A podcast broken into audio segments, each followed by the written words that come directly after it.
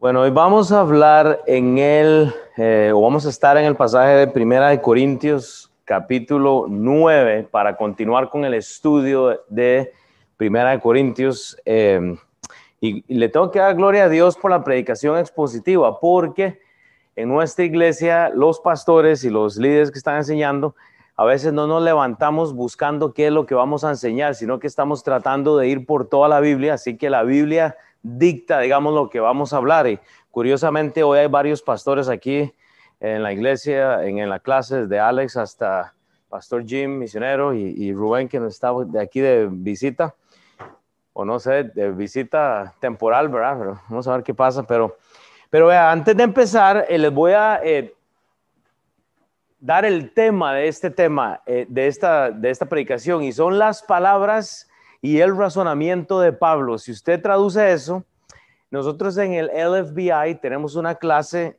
para los, bilingües, ¿verdad? Se llama eh, Speech y uh, Reasoning. Y, y, bueno, yo siento que como cristianos a veces no tenemos palabras para lograr razonar con las personas que nos rodean, con la audiencia, y no sé si dice la traducción correcta, pero bueno, el punto es que uh, cuando no tenemos palabras que vienen inspiradas por lo que la Biblia dice, porque no conocemos lo que la Biblia dice, entonces no tenemos un razonamiento correcto. O sea, estamos dando palabra, pero no estamos llevándolos a la palabra de Dios. Entonces, esa clase se da en el, LFBI eh, y usted puede tomarla solo para que usted piense pero voy a, voy a empezar a cómo voy a terminar. Entonces, aquí puse una nota mía igual, eh, y, pero dice esto, so, solo para que usted esté pensando, el servicio a Dios es como la guerra. Pues hay batallas, o sea, usted tiene que saber, no es fácil. En contexto de lo que vamos a estudiar ahora, ¿ok? Vamos a hablar de pastores, líderes, el apostolado. Alex nos dio una buena teología la semana pasada en cuanto a eso, entonces no me voy a extender mucho por ahí, pero eh, hay batallas. Es como la agricultura, pues hay que trabajar para sacar fruto. La gente, o sea, usted no abre una iglesia y la gente entra bailando y contenta. No, o sea, vea, el efecto que yo puedo hacer desde un púlpito es como de 1%. Y es por eso que la iglesia ha bendecido tanto o sea, Dios ha bendecido tanto nuestra iglesia porque estamos haciendo estudios bíblicos con los perdidos. Déjeme para darle un anuncio. Los viernes de día por medio, las mujeres están reuniéndose en mi casa, ellas están teniendo ese estudio bíblico. Hay un montón de mujeres que no, no son salvas, que no están llegando a la iglesia. O tal vez, ¿me entiendes? La idea es que la gente entre a la iglesia. La, la capacidad que yo tengo para hacer que la gente se quede en la iglesia desde el púlpito es muy poca, porque lo que hacemos el domingo es celebrar que somos cristianos, entonces no, no vamos a impactar tanto, estamos como conociendo, estamos este, aprendiendo la palabra de Dios, pero hermanos, el fruto se recoge afuera, no aquí. Esto es, esto es una celebración de que Cristo resucitó, nos salvó y hablamos de la palabra de Dios, pero el verdadero fruto está fuera de esta iglesia o de este edificio, ¿verdad? Como me decía Jim la semana pasada, la iglesia es usted. No, no, no es un edificio, ¿verdad? Entonces tenemos que empezar. Pero la otra cosa que yo puse, y es como el trabajo de un pastor, hay que pastorear. Hermanos, usted no tiene que ser pastor para pastorear. Usted tiene que pastorear gente, ya su casa o su familia, sus amigos, pero usted tiene que cumplir esa función de alguna u otra forma. Entonces, con esto, eh, o sea, oremos para que Dios trabaje, para que Dios trabaje en nuestros corazones y, que Dios tenga la gloria. Dios, gracias Padre porque estamos en una mañana eh, buena, Señor, que vinimos para adorarte, Señor.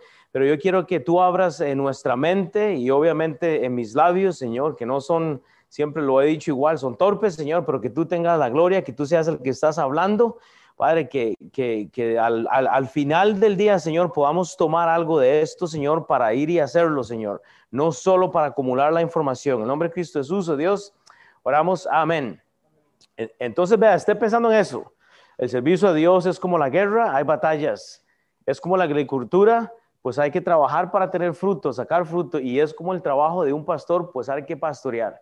anónimo, usted puede decir que lo dijo el pastor, como usted quiera, pero piense en eso. El capítulo 8 entonces nos dio un manjar a nosotros espiritual anteriormente. ¿Por qué? Porque Pablo viene lidiando con la comida.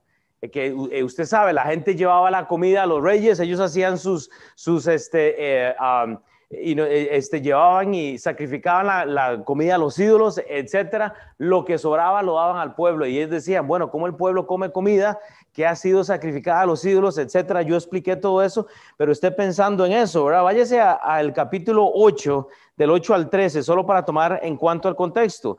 Dice la escritura, 1 Corintios 8, del 8 al 13, si bien la vianda, en contexto de la comida, no nos hace más aceptos ante Dios, pues ni porque comamos seremos más, ni porque no comamos seremos menos. Pero mirad que esta libertad vuestra no venga a ser tropezadero para los débiles. Hermanos, tenemos una libertad en Cristo que tenemos que saber manejar. No es que podemos hacer lo que nos da la gana, ¿verdad? Dice el 10, porque si alguno te ve a ti que tienes conocimiento sentado a la mesa, en lugar de ídolos, la conciencia de aquel que es débil no será estimulada a comer de los sacrificados a los ídolos. Y por el conocimiento tuyo se perderá el hermano débil, porque en Cristo murió. Hermanos, ese es el, ese es el punto.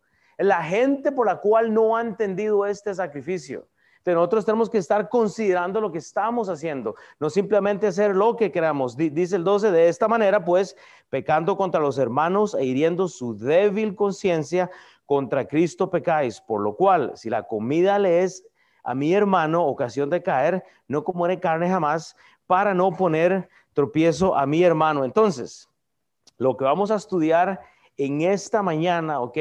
Hablamos de la, de la, de la libertad en Cristo, nos da mucho con el llamado de Pablo, ¿ok? ¿Qué es lo que pasa? El apostolado, la separación que él había tenido, que era reconciliar al gentil. Él no está pensando simplemente en, en, la iglesia, él tiene que tener una audiencia obviamente cristiana, hijos de Dios, pero tiene unos débiles. Entonces nosotros tenemos que estar pensando siempre en eso. La gente estaba haciendo dudar el llamado que Pablo había tenido.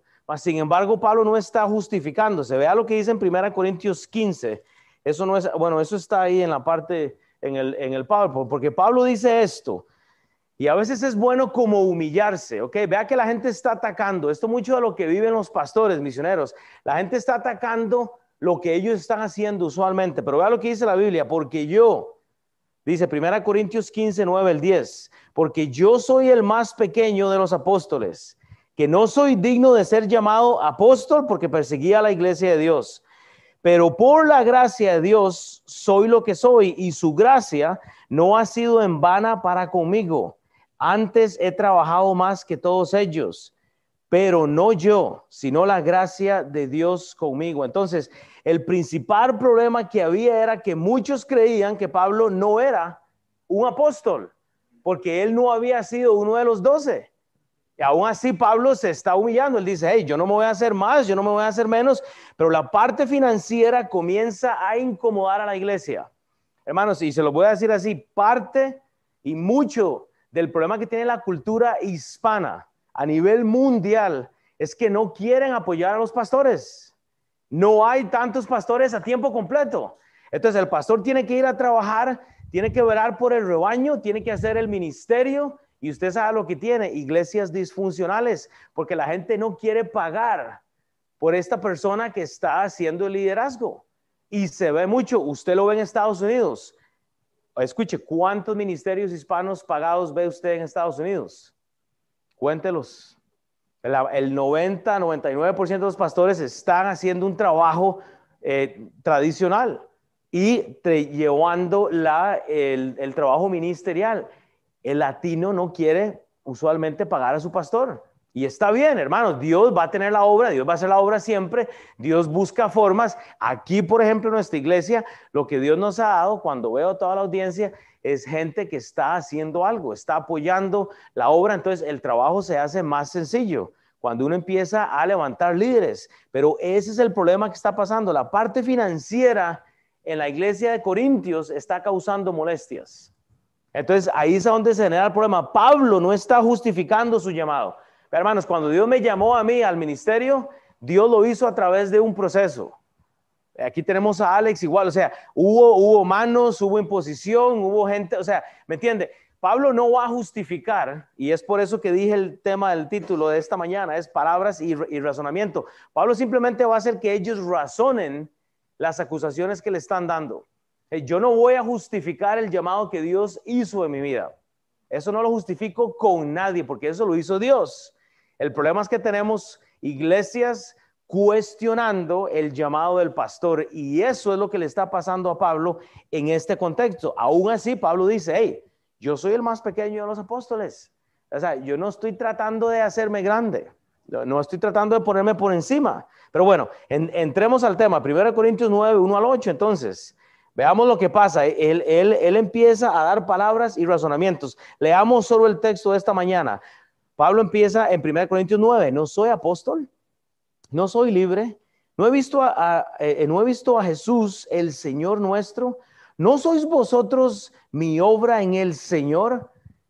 Piensa el tono emocional que él está escribiendo. ¿Usted cree que está molesto?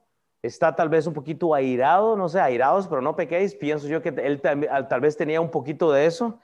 Si para otros no soy apóstol, para vosotros ciertamente lo soy. Oiga, porque el sello de mi apostolado sois vosotros en el Señor. O sea, si eres salvo es porque te compartí el Evangelio. Entonces, ¿por qué me estás cuestionando? Si, si quieres ir al cielo, sabes lo que Dios hizo, lo que Jesús hizo a través de, este, del sacrificio en la cruz. ¿Por qué me cuestionas? Contra los que me acusan, esta es mi defensa. ¿Acaso no tenemos derecho a comer y beber? ¿No tenemos derecho de traer con nosotros una hermana por mujer, como también los otros apóstoles y los hermanos del Señor, hablando de Jesús y Cefas? ¿O solo yo y Bernabé no tenemos derecho de no trabajar?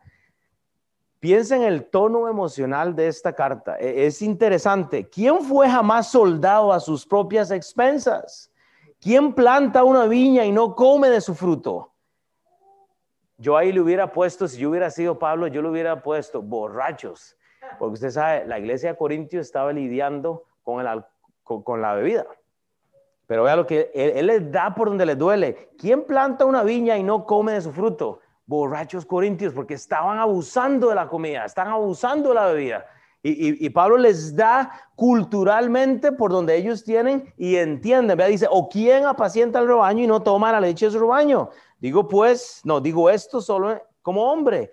No dice esto también la ley. Entonces, vea, en 1 Corintios 9, del 1 al 2, cambiando ahí, usted ve el motivo de la acusación. Son cuatro cosas que Pablo está lidiando. Número uno es el apostolado, o sea, si él fue llamado o no. Luego, en cuanto a, él ser, ser, libre o no es libre. Luego es, eh, la gente dice, si tú eres apóstol, ¿cómo no estabas con el Señor? Y Pablo dice, yo he visto al Señor Jesús. Pero la otra cosa es el fruto, están cuestionando el fruto de él porque dice, no sois vosotros mi obra en el Señor.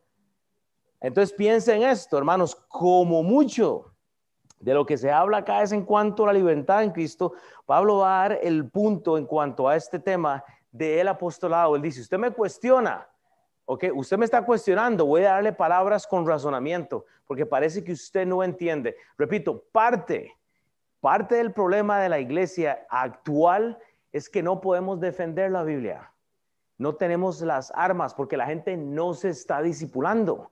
La gente no continúa, hace el discipulado uno y se queda ahí. Y se queda ahí. Hermanos, cuando Dios llegó a mi vida, hermanos, yo empecé en el discipulado uno y no he parado. No puedo parar de estudiar la palabra de Dios porque es algo necesario. Alex estaba hablando de esto la semana pasada. Es algo que ocurre en la mañana, es algo que ocurre en la tarde, en la noche, uno está meditando en la palabra de Dios. Pablo usa su vida como testimonio para presentar el caso de él, de dónde él salió, hermanos. No es solo hablar, es la acción que él presentó a la iglesia. Ustedes son el fruto mío, decía él.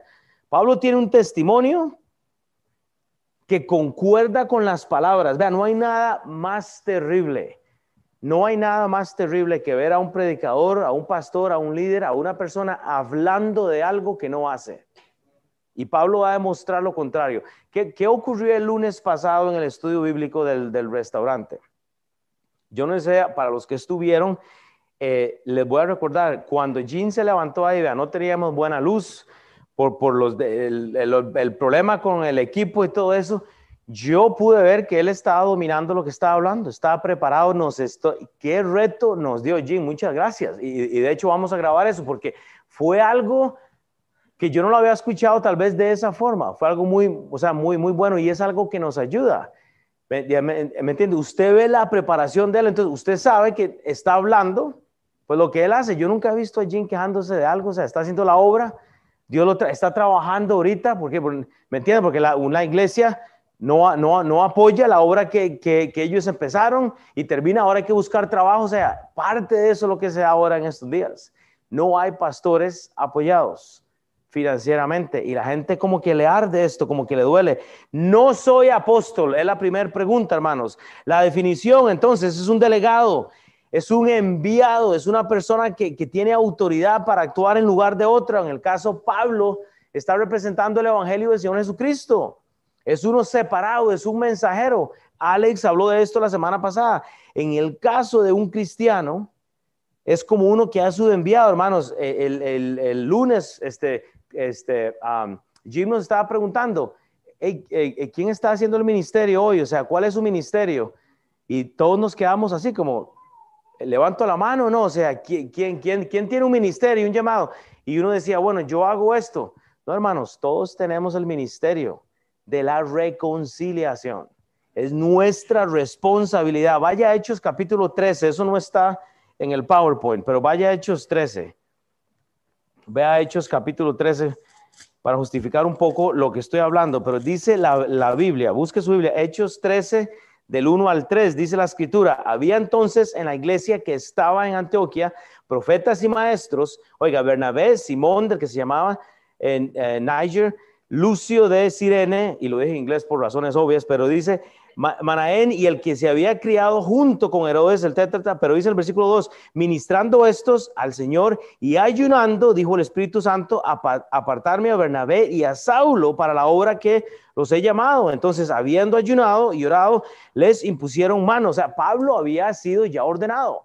Ok, no, no está discutiendo eso. Vaya a Romanos, Hechos Romanos, el, el siguiente libro, Romanos 1, de versículo 1 y 2. Pablo, siervo de Jesucristo, llamado a ser apóstol, apartado para el Evangelio de Dios, que él había prometido antes de las promesas de los profetas. Entonces, hermanos, no es parte del ser llamado eh, eh, apóstol, era si la persona había estado con Jesús o no. Pablo ya había probado esto.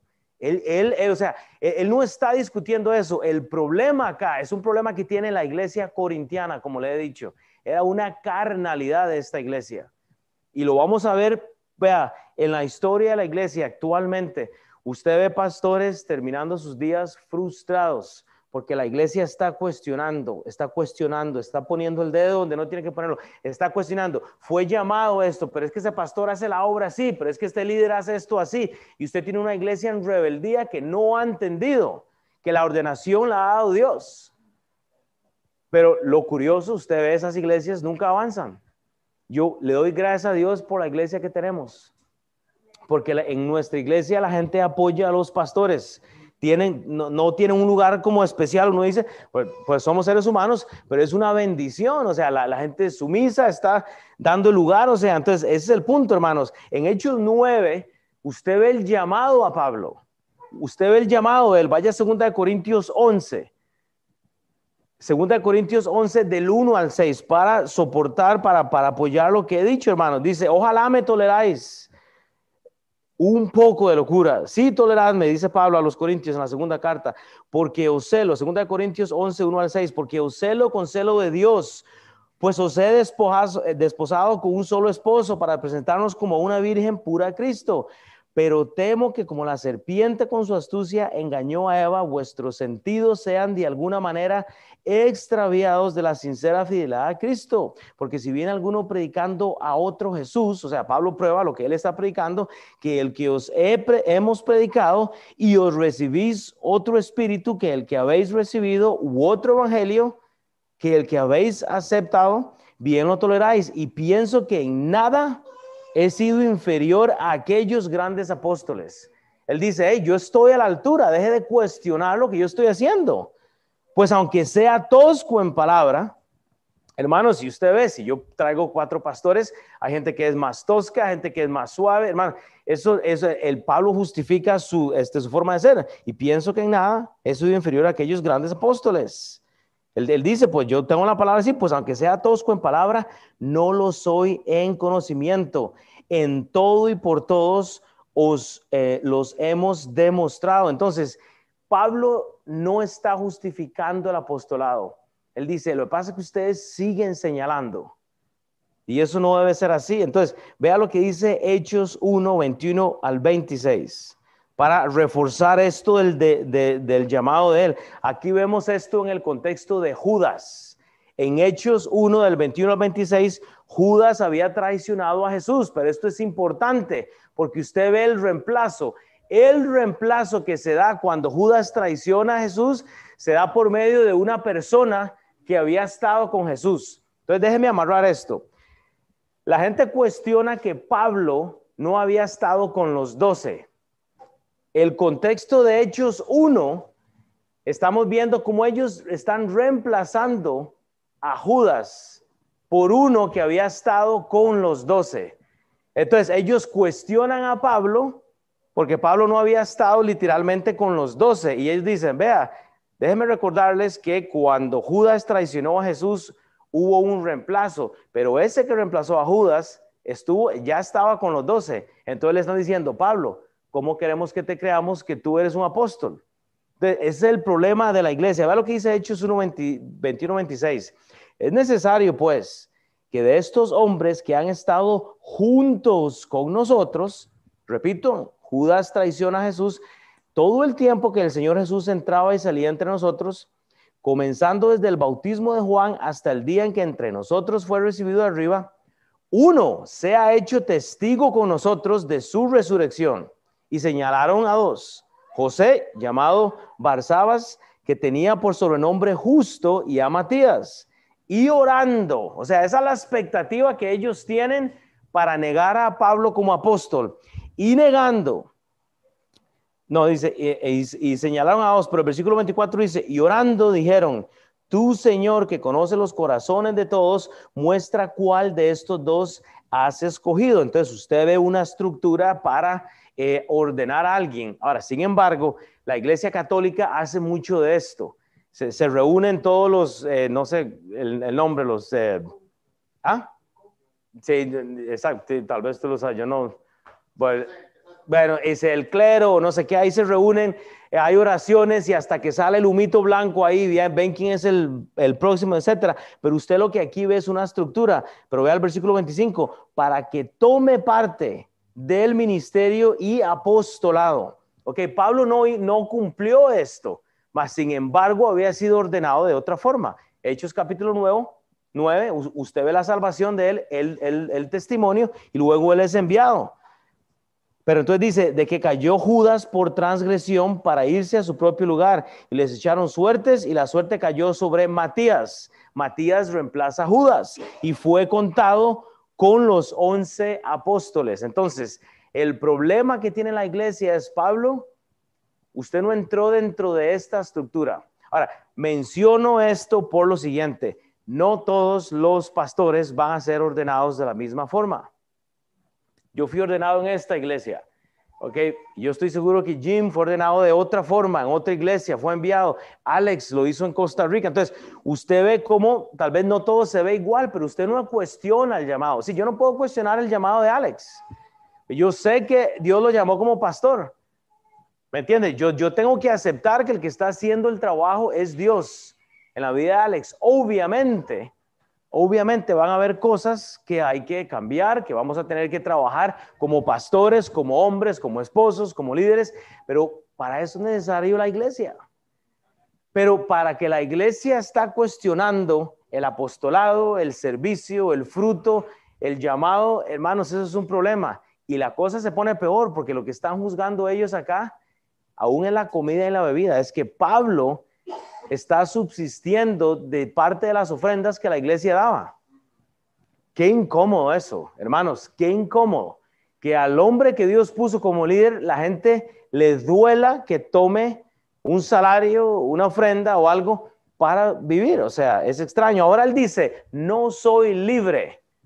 No soy libre. Vea, y yo puse todas estas notas en, la, en el website, así que yo, yo voy así como rápido, pero dice, no soy libre. Entonces, la definición de un libre es uno que no debe a nadie. Uno que no está sujeto a absolutamente nada.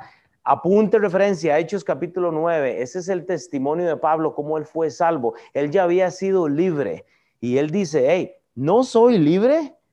O sea, no, no, no me convertí ya. O sea, cuando nacimos lo hicimos sujetos a la carne. No éramos libres, estábamos basados bajo la identidad de nuestro padre Adán y Eva. Cuando usted nace, esos son sus padres. Nacemos de nuevo en Cristo, entonces ya tenemos eh, eh, palabra, ya, ya, ya empezamos a, a, poner sazón, entonces ya hay razonamiento adecuado. Y es por eso que las palabras y el razonamiento bíblico es importante. Porque la Biblia dice todo me es lícito, cuando todo me conviene, en Hechos, en 1 Corintios capítulo 6.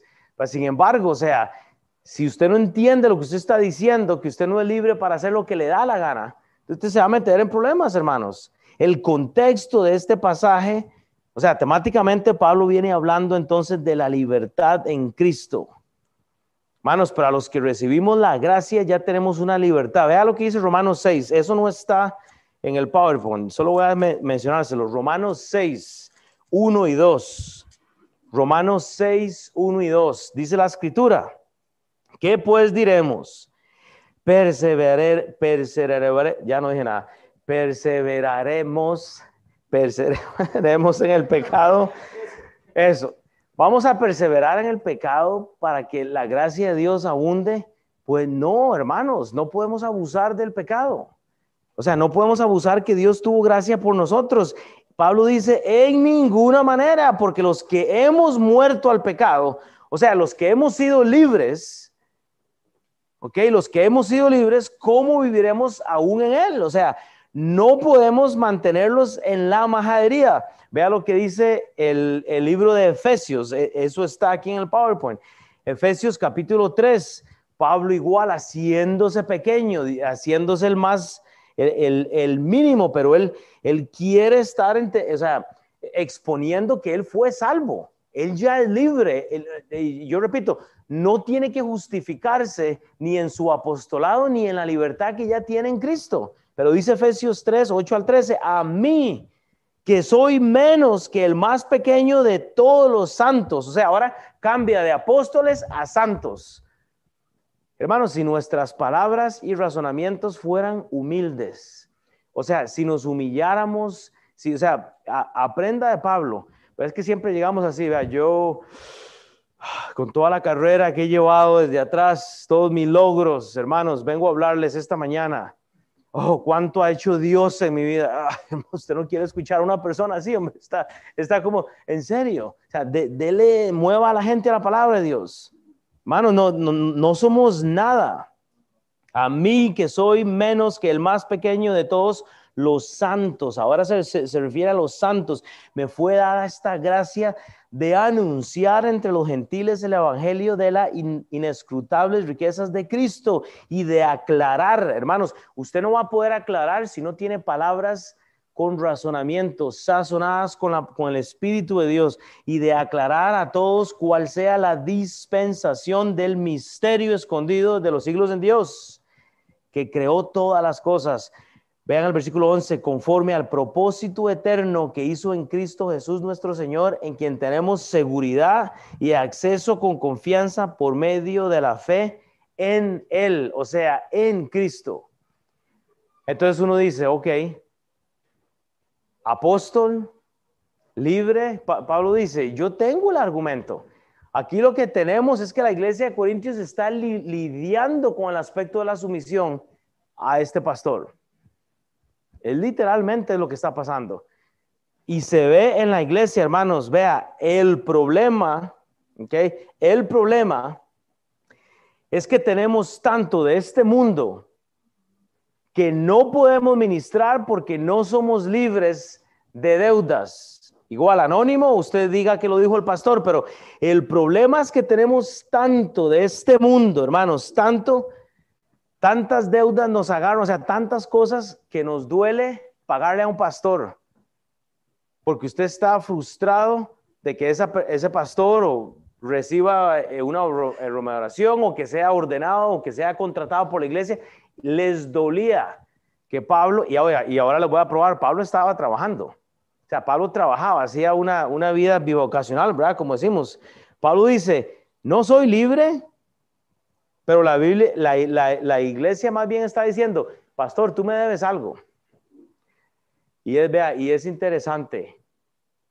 Cada vez que hay consejería, vea, usted va, da uno un consejo, da una palabra y siempre queda el pastor mal. Ah, porque es que el pastor me dijo eso, ya no vuelvo a la iglesia. Pues, pues si eso es lo que dice la Biblia. Pero ¿sabe qué es lo que pasa? Que la gente actúa como que la gente le debe algo. La gente actúa como si que, hey pastor, usted me debe algo a mí. Repito, por eso hay pastores, líderes, misioneros frustrados haciendo trabajo que no deberían de hacer y es porque la gente no quiere someterse, no quiere apoyarlos y yo le voy a decir de la bendición que se están perdiendo. Ahora, no estoy hablando del despinfarro, yo no estoy diciendo que vengan a dejarme una ofrenda aquí o busquen, hermano, no estamos hablando de eso. Pero el contexto de esta iglesia es que les dolía que Pablo estuviera haciendo eso. ¿Saben por qué? Porque la iglesia de Corintios le debía al mundo. Estaba viviendo para el mundo. Entonces no, no, no tenían una paz ni siquiera de recibir el mensaje del apóstol. Y eso es un problema. Pero luego él dice, no he visto a Jesús el Señor nuestro. Oiga, no he visto a Jesús el Señor nuestro. Le, voy a hacer un reto. Si usted algún día vio a Jesucristo, si usted puede decir hoy que soy salvo, que soy salva, algo tuvo que haber pasado en su vida que cambió, algo pasó en su vida que le impresionó. Y yo voy a seguir diciendo esto. El problema, hermanos, es que nuestra iglesia, la gente no está impresionada de Cristo.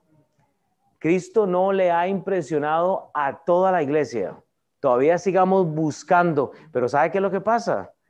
El libro de Apocalipsis dice, Apocalipsis 20:15, y el que no se haya inscrito en el libro de la vida será lanzado al lago de fuego. Es que usted no tiene otra opción. Si su nombre no está escrito en el libro de la vida, Cristo no le ha impresionado. Usted ha escuchado de Cristo, mas sin embargo Pablo dice, no he visto a Jesús, el Señor nuestro. ¿Sabe qué le pasó a Pablo?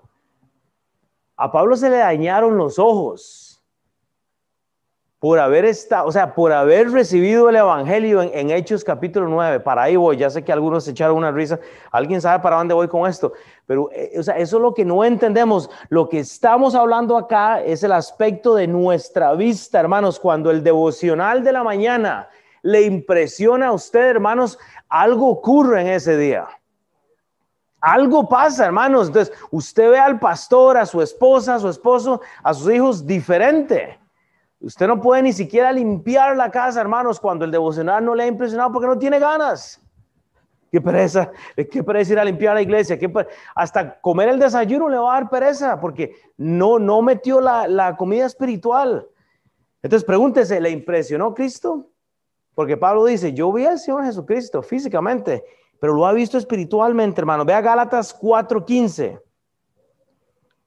Hermano, Gálatas 4.15, ve, ve, apunte esto porque esto no está en sus notas tal vez, pero Gálatas 4.15 y Gálatas 6, 11 al 17 justifica el hecho que los ojos de Pablo se dañaron por esa, e, e, ese Hechos capítulo 9, por aquel evento de su salvación.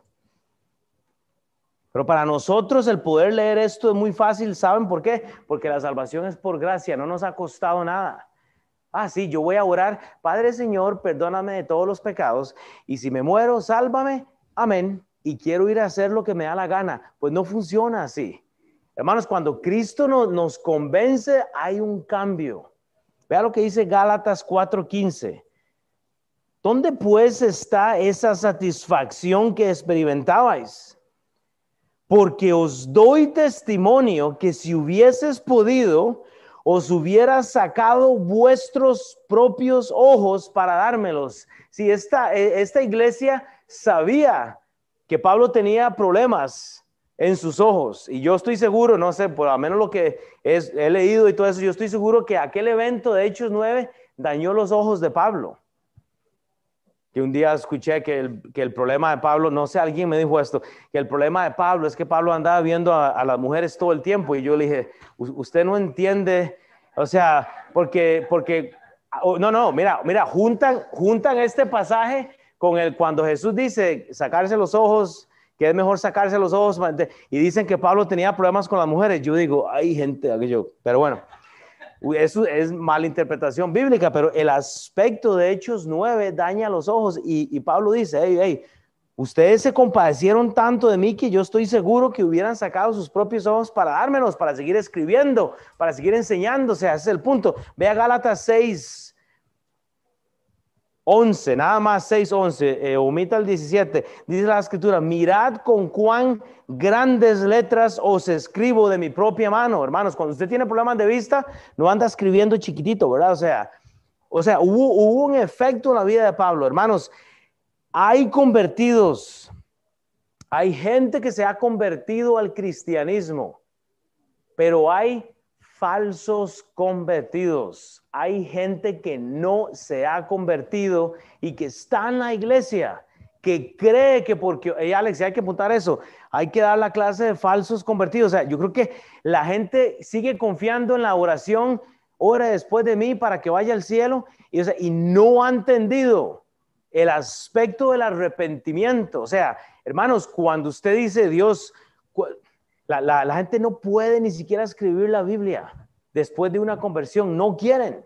No quieren invertir en la palabra de Dios. Entonces yo digo, ¿no hubo un daño ahí entonces? O sea, ¿qué, ¿qué, parte del Evangelio le impresionó si ni siquiera pueden asistir a la iglesia? ¿A dónde está entonces? O sea, ¿dónde está? Porque Pablo dice, no he visto a Jesús, el Señor nuestro. Y nosotros hablamos de, de todo esto. Pablo fue testigo de la crucifixión de Cristo. Él estaba en el otro lado. Eh, él estaba en el otro lado. Pero hermanos, cuando usted tiene una, experiencia con Cristo, sus, sus ojos son dañados. ¿Por qué? Porque ya usted no puede ver a la gente con los mismos ojos. Usted no puede ver a la gente con la misma capacidad. Usted tiene que ver a la gente con los problemas de Cristo. No se ha enfrentado usted a gente que usted le da miedo ir a hablarle está, digamos, voy a, voy a poner un nombre, Chris y yo. Hey, Chris, y está uno como así. y no le, ¿le hablo o no le hablo? Eh, ¿Estará de buenas hoy o no estará de buenas hoy? Y, y, yo digo, entonces, ¿en cuál Cristo cree? Porque es donde no hay gracia. O sea, tiene, tiene, que haber gracia para tolerarnos unos a otros. Tiene que haber gracia para amar a las personas como para compartirles el Evangelio. Ahora vea lo que dice Pablo porque me tengo que mover para terminar. Por supuesto, no sois vosotros mi obra en el Señor. Hermanos, no sois vosotros. O sea, usted tiene que llegar al punto en, en, que usted dice, ok, yo soy cristiano, yo soy cristiana. No sois vosotros el fruto que Dios me ha dado. Usted tiene que pensar, piense nada más en esto hoy, ¿en dónde está el fruto que Dios ha dado a través de mí? Disipulé a alguien, he hecho, o sea, la vida espiritual es como una cuenta bancaria, hermanos. Usted no puede haber discipulado a alguien 35 años atrás y quedarse así nomás y ya. Hermanos, o sea, usted no puede vivir de Génesis 1.1 y, y, pensar que, Dios va, a revelarle el resto, hermanos. Usted tiene que pensar, ok, mi mi fruto es algo constante. O sea, yo no puedo vivir de lo que hice hace 10 años. Usted no puede vivir de, una cuenta bancaria espiritual de dos o tres o cuatro versículos que se memorizó en el campamento cuando era niño. Usted tiene que seguir añadiendo a esa cuenta bancaria espiritual. Es por eso que leemos la palabra de Dios. Mateo 7, no está ahí, pero, pero voy a leerlo. Mateo 7. Vea, vea lo que dice Mateo 7. Lea del 16 al 20. Mateo 7 del 16 al 20. Por sus frutos los conoceréis. ¿Acaso se recogen uvas de los espinos o higos de los abrojos? Así todo buen árbol da buenos frutos. Hermanos, no sois vosotros ¿No sois vosotros mi obra en el Señor?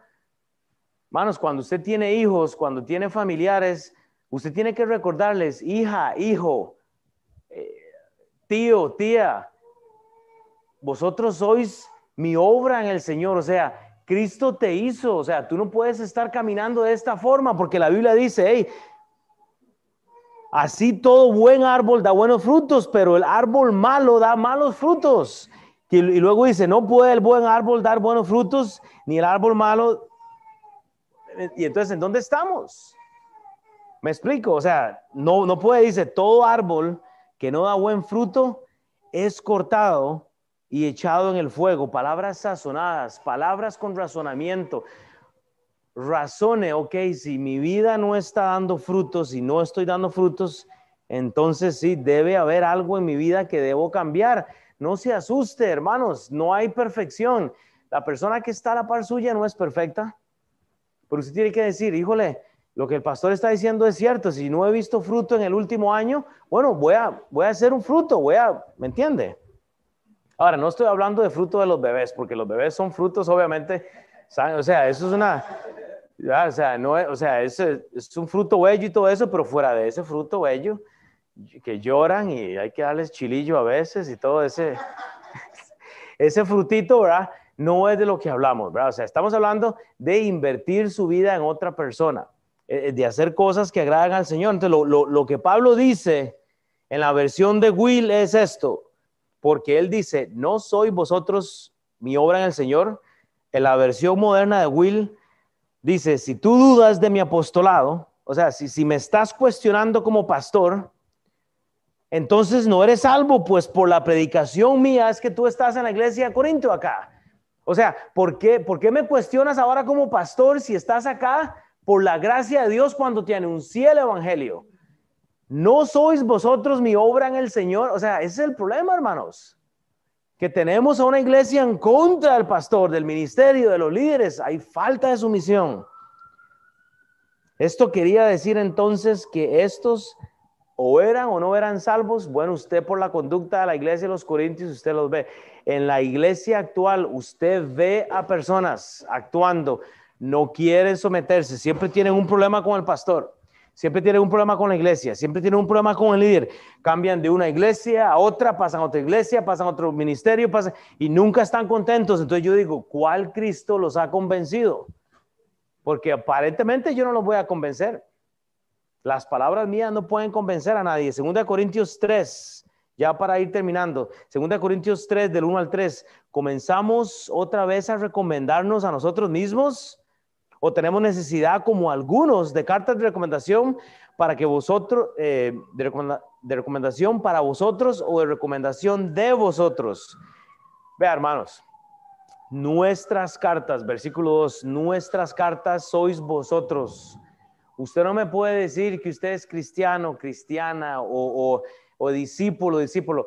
¿Qué es lo que usted está dando a conocer al mundo? Nuestras cartas sois vosotros escritas en nuestros corazones, conocidas y leídas por todos los hombres, siendo manifiesto que sois carta de Cristo expedida por nosotros, escrita no con tinta, sino con el Espíritu de Dios vivo, no en tablas de piedra, sino en tablas de carne del corazón el fruto permanece, hermanos.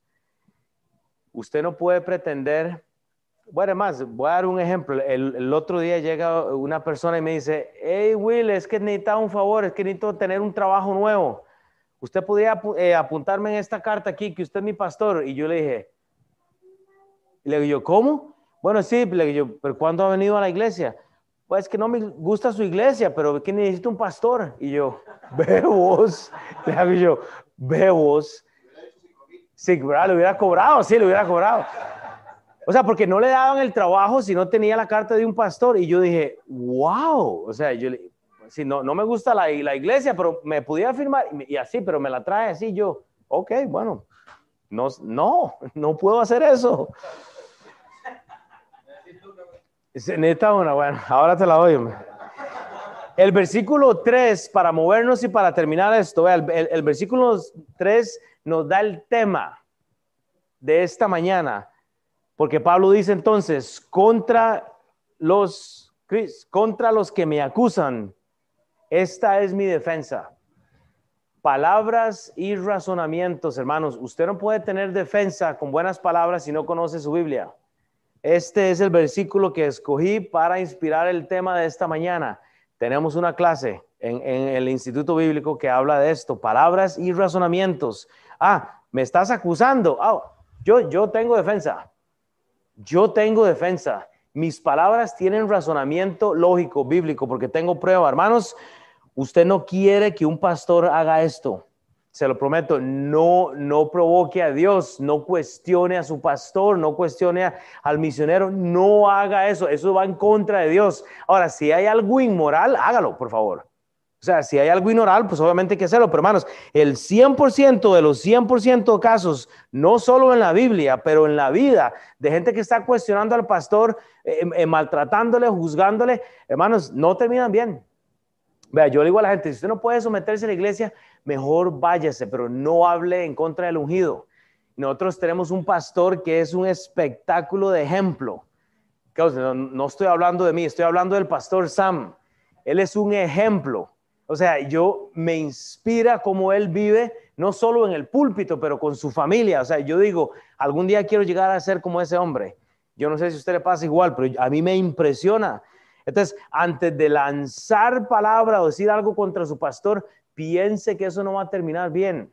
Si usted no puede someterse a, su pastor, no hay problema. No hable, no divida la clase y simplemente busque una iglesia a la cual usted encuentre un pastor y pueda someterse.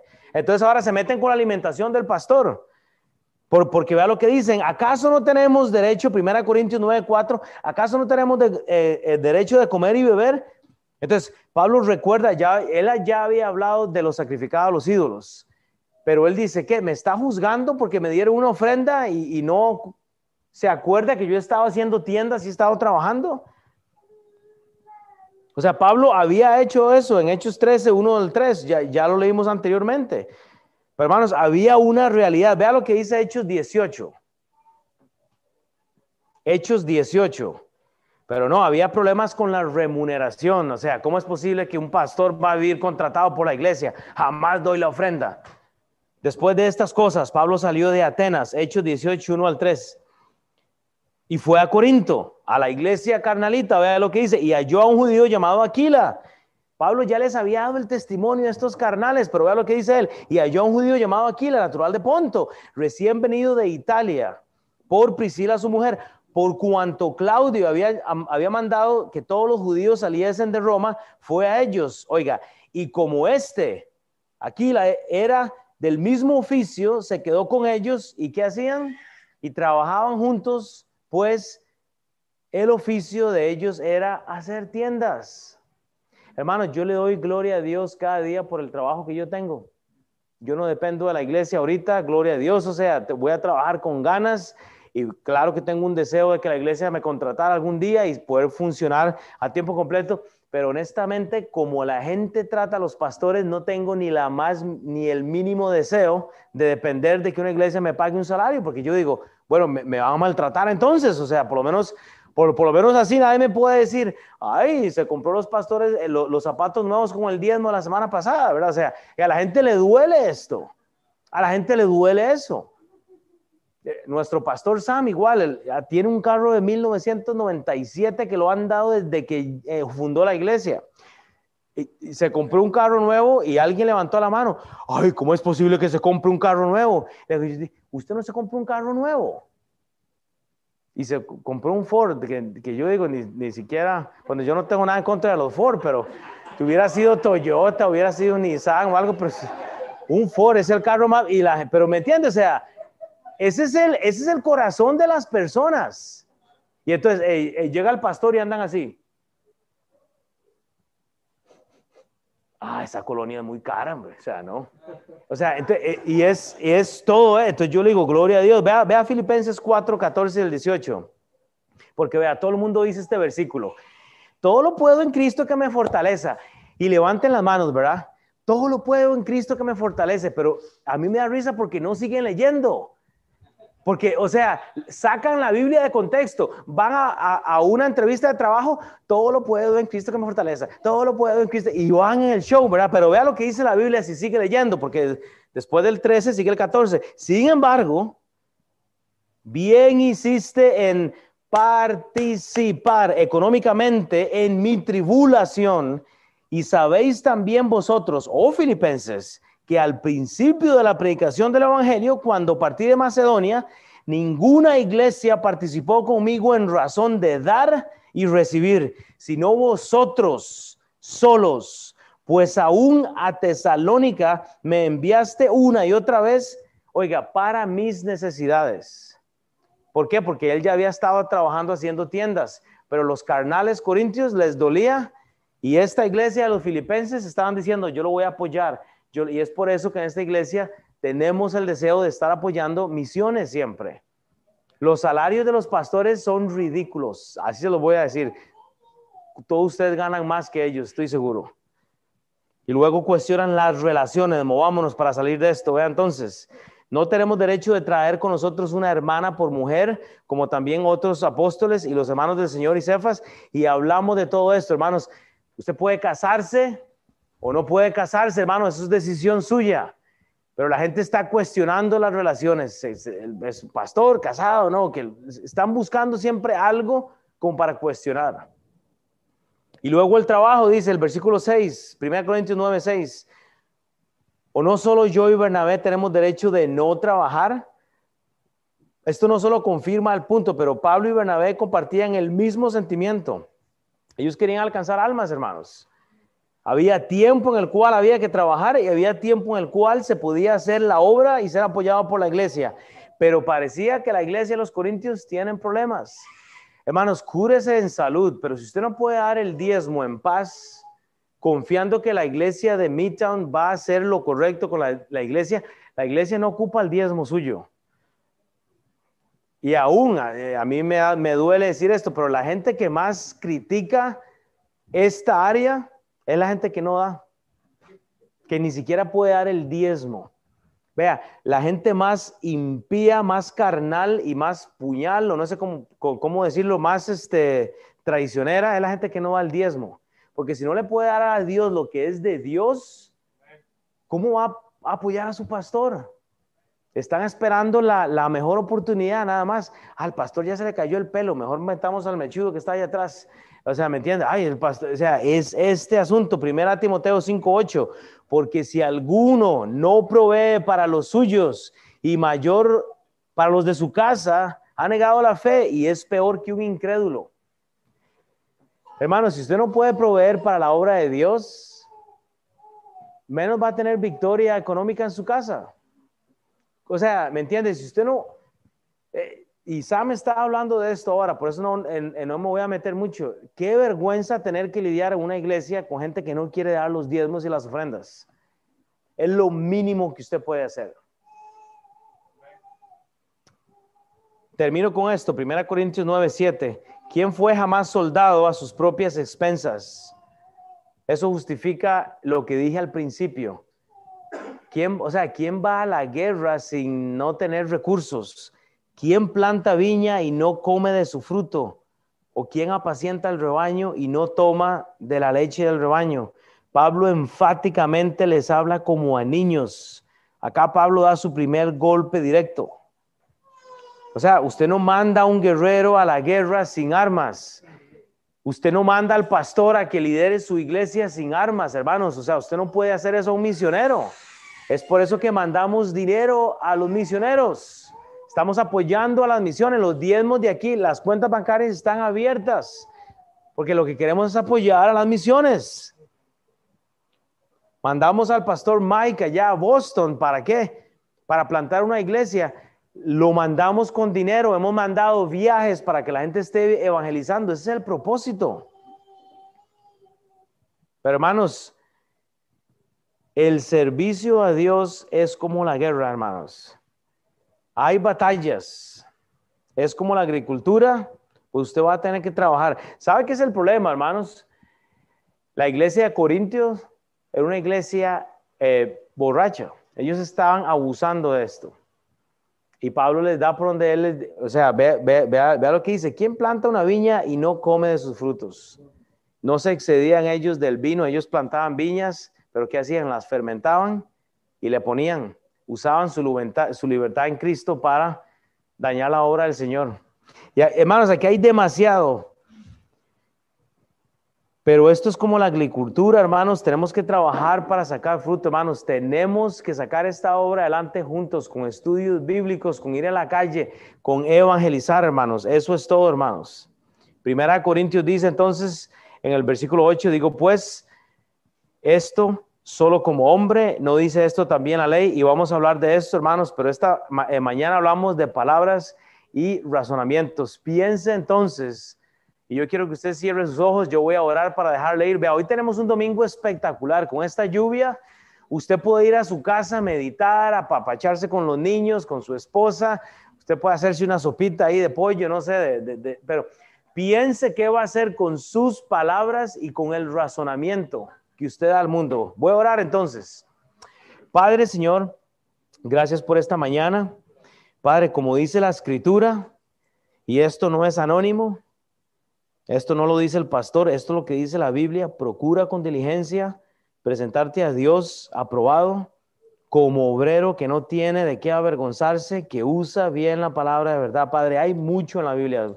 Desafortunadamente no podemos cubrirlo todo a veces, Padre, pero yo quiero, pedirte que nos ayudes a meditar en nuestras palabras, Señor, cómo las usamos, para que el razonamiento, Padre, siempre sea bíblico que tengamos argumentos, Señor, para convencer al mundo de pecado, Dios, pero para que tú tengas toda la gloria en lo que estamos haciendo, Señor. Padre, si nosotros queremos servirte, vamos a tener que entender, Dios, que van a haber batallas y que tenemos que ir a la guerra, Señor. Vamos a tener que cultivar los corazones de las personas. Si la gente no quiere una amistad conmigo, Padre, si yo no tengo el corazón de ellos, ayúdanos a trabajar en el corazón de las personas pero lo más importante, Dios, ayúdanos a pastorear a las personas. Padre, el, el pastorear no es solo un asunto del pastor, Dios. Ayúdanos a invertir nuestra vida en la vida de las personas. En el nombre del Señor Jesucristo, Dios, te doy toda la honra y la gloria, Padre. Amén.